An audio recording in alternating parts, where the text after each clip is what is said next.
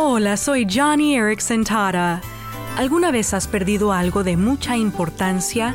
Hace poco mi amiga Francie estaba moviendo libros de su oficina a su hogar cuando notó que le hacía falta su preciado recetario familiar.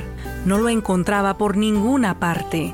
Sin embargo, un par de días después recibió un texto de un extraño que decía que él había encontrado su libro. Resulta que él conducía detrás de ella cuando vio caer el libro de recetas que Francia había dejado sobre el carro.